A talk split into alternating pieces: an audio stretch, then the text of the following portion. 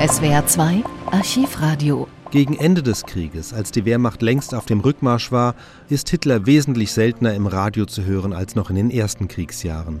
Einmal meldete er sich nach dem gescheiterten Attentat am 20. Juli 1944 und dann noch ein letztes Mal am 12. Jahrestag seiner Machtergreifung, also am 30. Januar 1945.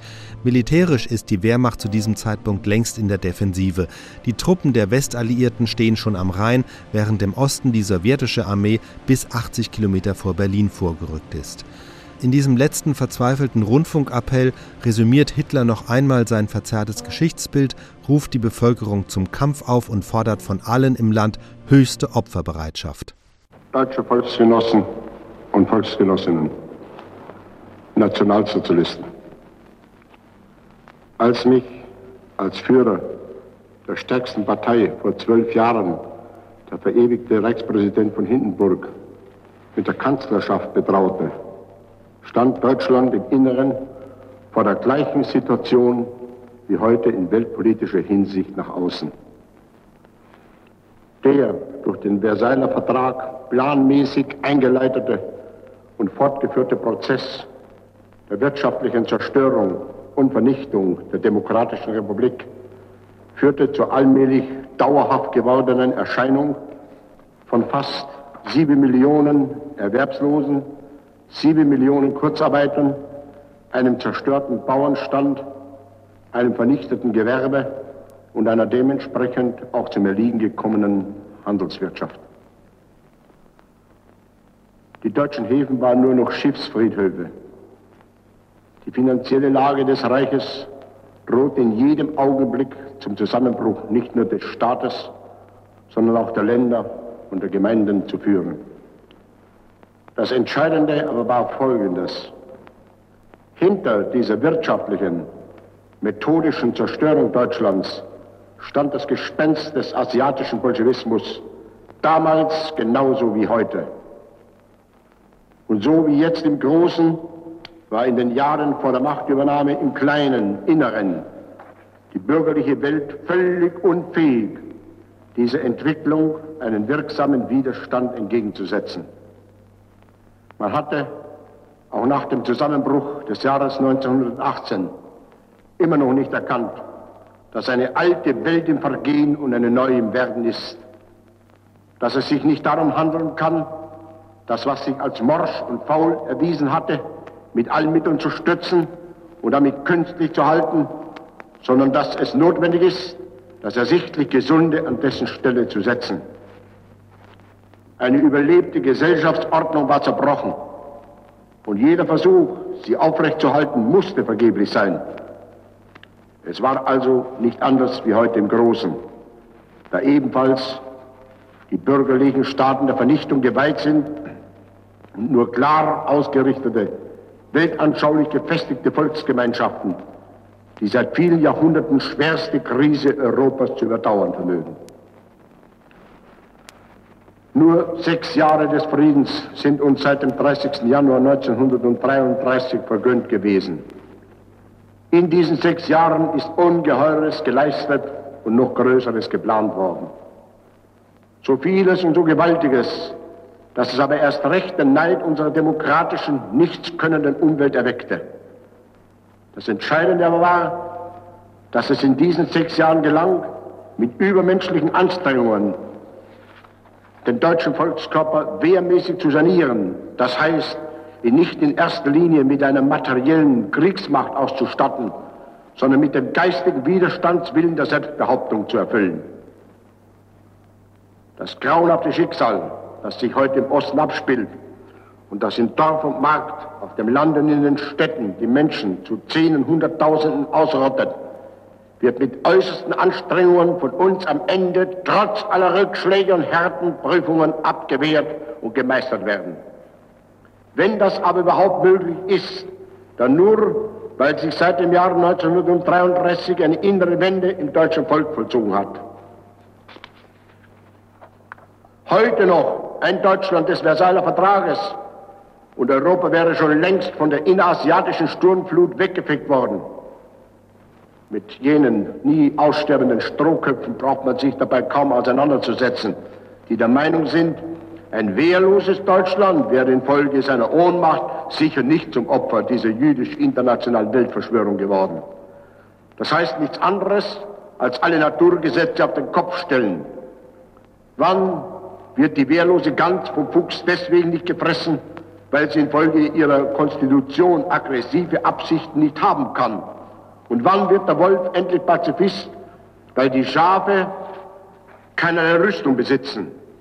Dass es, wie gesagt, so bürgerliche Schafe gibt, die das in allem Ernst glauben, beweist nur, wie notwendig es war, ein Zeitalter zu beseitigen, das in seiner Erziehung solche Erscheinungen zu züchten und zu halten vermochte, ja ihnen sogar politischen Einfluss einräumte. Längst, ehe der Nationalsozialismus zur Macht gekommen war, tobte bereits der unerbittliche Kampf gegen diesen jüdisch-asiatischen Bolschewismus. Wenn er nicht schon im Jahr 1919, 20 Europa überrannte, dann nur deshalb, weil er damals selbst noch zu schwach und zu wenig gerüstet war. Sein Versuch, Polen zu beseitigen, wurde nicht aufgegeben aus Mitleid mit dem damaligen Polen, sondern nur infolge der verrollenen Schlacht vor Warschau. Seine Absicht, Ungarn zu vernichten, ist nicht unterblieben, weil man sich eines anderen besann, sondern weil die bolschewistische Gewalt militärisch nicht aufrechterhalten werden konnte. Der Versuch, Deutschland zu zertrümmern, wurde ebenfalls nicht aufgegeben, weil man etwa den Erfolg nicht mehr wünschte, sondern weil es nicht gelang, den Rest der natürlichen Widerstandskraft unseres Volkes zu beseitigen. Sofort begann das Judentum aber nunmehr mit der planmäßigen inneren Zersetzung unseres Volkes. Und es hatte dabei die besten Bundesgenossen in jenen verbohrten Bürgern, die nicht erkennen wollten, dass das Zeitalter einer bürgerlichen Welt eben beendet ist und niemals wiederkehren wird, dass sich die Epoche des zügellosen wirtschaftlichen Liberalismus überlebt hat und nur zum eigenen Zusammenbruch führen kann, dass man aber vor allem die großen Aufgaben der Zeit nur zu meistern vermag unter einer autoritär zusammengefassten Kraft der Nation, ausgehend von dem Gesetz der gleichen Rechte aller und daraus folgend erst der gleichen Pflichten. Genauso wie umgekehrt die Erfüllung dieser gleichen Pflichten auch zwangsläufig zu gleichen Rechten führen muss. So hat der Nationalsozialismus inmitten einer gigantischen wirtschaftlichen, sozialen und kulturellen Aufbautätigkeit, vor allem auch erziehungsmäßig dem deutschen Volk jene Rüstung gegeben, die überhaupt erst in militärische Werte umgesetzt werden konnte. Die Widerstandskraft unserer Nation ist seit dem 30. Januar 1933 so ungeheuer gewachsen, dass sie nicht mehr vergleichbar ist mit der früheren Zeit. Die Aufrechterhaltung dieser inneren Widerstandskraft aber ist zugleich das sicherste Garant für den endgültigen Sieg. Wenn Europa heute von einer schweren Krankheit ergriffen ist, dann werden die davon betroffenen Staaten sie entweder unter Aufbietung ihrer ganzen und äußersten Widerstandskraft überwinden oder an ihr zugrunde gehen. Allein auch der Genesende und damit Überlebende überwindet den Höhepunkt einer solchen Krankheit nur in einer Krise, die ihn selbst auch auf das Äußerste schwächt.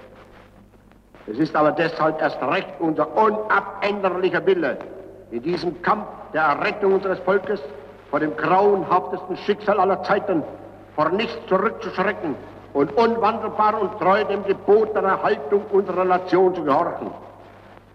Der Allmächtige hat unser Volk geschaffen.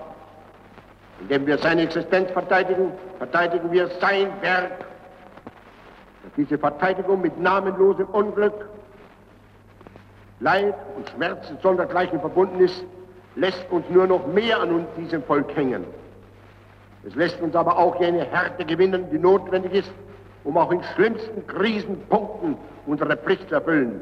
Das heißt, nicht nur die Pflicht dem anständigen, ewigen Deutschland gegenüber, sondern auch die Pflicht gegenüber jenen wenigen Ehrlosen, die sich von ihrem Volkstum trennen. Es gibt deshalb in diesem Schicksalskampf für uns nur ein Gebot. Wer ehrenhaft kämpft, kann damit das Leben für sich und seine Lieben retten. Wer der Nation aber feig oder charakterlos in den Rücken fällt, wird unter allen Umständen eines schimpflichen Todes sterben. Dass der Nationalsozialismus diesen Geist in unserem deutschen Volk erwecken und erhärten konnte, ist seine größte Tat. Wenn einmal nach dem Abklingen dieses gewaltigsten Weltdramas die Friedensglocken läuten werden, wird man erst erkennen, was das deutsche Volk dieser seelischen Wiedergeburt verdankt. Es ist nicht weniger als sein Dasein auf dieser Welt. Vor wenigen Monaten und Wochen noch haben die alliierten Staatsmänner ganz offen das deutsche Schicksal gekennzeichnet. Sie wurden daraufhin von einigen Zeitungen ermahnt, klüger zu sein und lieber etwas zu versprechen, auch wenn man nicht die Absicht habe, das Versprochene später einzuhalten. Ich möchte in dieser Stunde als unerbittlicher Nationalsozialist und Kämpfer meines Volkes diesen anderen Staatsmännern einmal für immer die Versicherung abgeben, dass jeder Versuch der Einwirkung auf das nationalsozialistische Deutschland durch Phrasen wie schon zur Prägung eine Naivität voraussetzt, die das heutige Deutschland nicht kennt. Aber es ist überhaupt nicht entscheidend, dass in den Demokratien die politische Tätigkeit und die Lüge als unlösbare Bundesgenossen in Erscheinung treten, sondern entscheidend ist, dass jedes Versprechen, das diese Staatsmänner einem Volk abgeben, heute überhaupt völlig belanglos ist, weil sie selbst nicht mehr in der Lage sind, jeweils irgendeine solche Versicherung einlösen zu können. Es ist nicht anders, als wenn ein Schaf einem anderen die Versicherung abgeben wollte, es vor einem Tiger zu beschützen.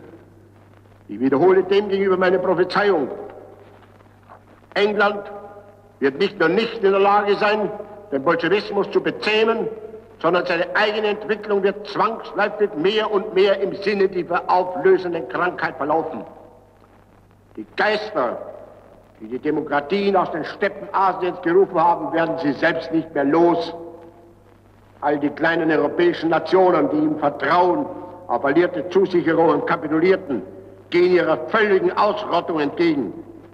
Ob sie dieses Schicksal etwas früher oder später trifft, ist gemessen an seiner Unabwendbarkeit völlig belanglos. Es sind ausschließlich taktische Erwägungen, die die Kreml-Juden bewegen, in einem Mal sofort brutal und im anderen Fall zunächst etwas zurückhaltender vorzugehen. Das Ende wird immer das gleiche sein. Dieses Schicksal aber wird Deutschland niemals erleiden. Der Garant dafür ist der vor zwölf Jahren erfochtene Sieg im Inneren unseres Landes. Was immer auch unsere Gegner sinnen mögen, was immer sie deutschen Städten, den deutschen Landschaften und vor allem unseren Menschen an Leid zu fügen, es verblasst gegenüber dem unkorrigierbaren Jammer und Unglück, das uns treffen müsste, wenn jemals die plutokratisch-bolschewistische Verschwörung Sieger bliebe.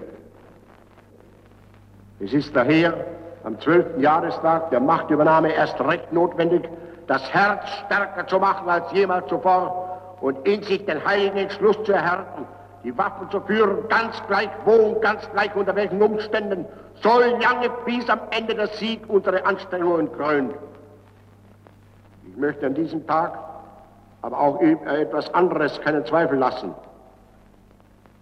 Einer ganzen feindlichen Umwelt zum Trotz habe ich einst im Inneren meinen Weg gewählt und bin ihn als unbekannter Namenloser gewandert bis zum endgültigen Erfolg oftmals tot gesagt und jederzeit tot gewünscht, abschließend doch als Sieger. Mein heutiges Leben wird aber ebenso ausschließlich bestimmt durch die mir obliegenden Pflichten. Sie ergeben zusammengefasst nur eine einzige, nämlich für mein Volk zu arbeiten und dafür zu kämpfen. Von dieser Pflicht kann mich nur der entbinden, der mich dazu berufen hat. Es lag in der Hand der Vorsehung am 20. Juli durch die Bombe, die eineinhalb Meter neben mir krepierte, mich auszulöschen und damit mein Lebenswerk zu beenden. Dass mich der Allmächtige an diesem Tag beschützte, sehe ich als eine Bekräftigung des mir erteilten Auftrages an.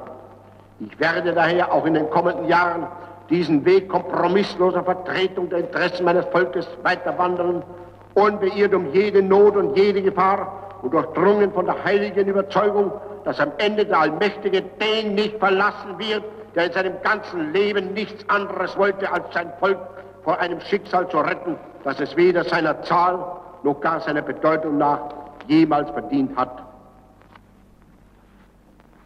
Ich appelliere in dieser Stunde deshalb an das ganze deutsche Volk, an der Spitze aber meine alten Mitkämpfer und an alle Soldaten, sich mit einem noch größeren, härteren Geist des Widerstandes zu wappnen, bis wir wieder wie schon einmal den Toten dieses gewaltigen Ringens den Kranz mit der Schleife auf das Grab legen dürfen und ihr habt doch gesiegt. Ich erwarte von jedem Deutschen, dass er deshalb seine Pflicht bis zum Äußersten erfüllt, dass er jedes Opfer, das von ihm gefordert wird und werden muss, auf sich nimmt. Ich erwarte von jedem Gesunden, dass er sich mit Leib und Leben einsetzt im Kampf. Ich erwarte von jedem Kranken und Gebrechlichen oder sonst Unentbehrlichen, dass er bis zum Aufgebot seiner letzten Kraft arbeitet. Ich erwarte von den Bewohnern der Städte, dass sie die Waffen schmieden für diesen Kampf. Und ich erwarte vom Bauern, dass er unter höchstmöglicher eigener Einschränkung das Brot gibt für die Soldaten und Arbeiter dieses Kampfes. Ich erwarte von allen Frauen und Mädchen, dass sie diesen Kampf so wie bisher mit äußertem Fanatismus unterstützen. Ich wende mich mit besonderem Vertrauen dabei an die deutsche Jugend. Indem wir eine so verschworene Gemeinschaft bilden, können wir mit Recht vor den Allmächtigen treten und ihn um seine Gnade und seinen Segen bitten. Denn mehr kann ein Volk nicht tun, als dass jeder, der kämpfen kann, kämpft und jeder, der arbeiten kann, arbeitet und alle gemeinsam opfern, nur von dem einen Gedanken erfüllt, die Freiheit, die nationale Ehre und damit die Zukunft des Lebens sicherzustellen. Wie schwer auch die Krise im Augenblick sein mag, sie wird durch unseren unabänderlichen Willen, durch unsere Opferbereitschaft und durch unsere Fähigkeiten am Ende trotz alledem gemeistert werden. Wir werden auch diese Not überstehen. Es wird auch in diesem Kampf nicht Innerasien siegen, sondern Europa und an der Spitze jene Nation, die seit eineinhalbtausend Jahren Europa als Vormacht gegen den Osten vertreten hat und in alle Zukunft vertreten wird, unser großdeutsches Reich, die deutsche Nation. SWR 2 Archivradio. Viele weitere historische Tonaufnahmen gibt es, thematisch sortiert, unter archivradio.de.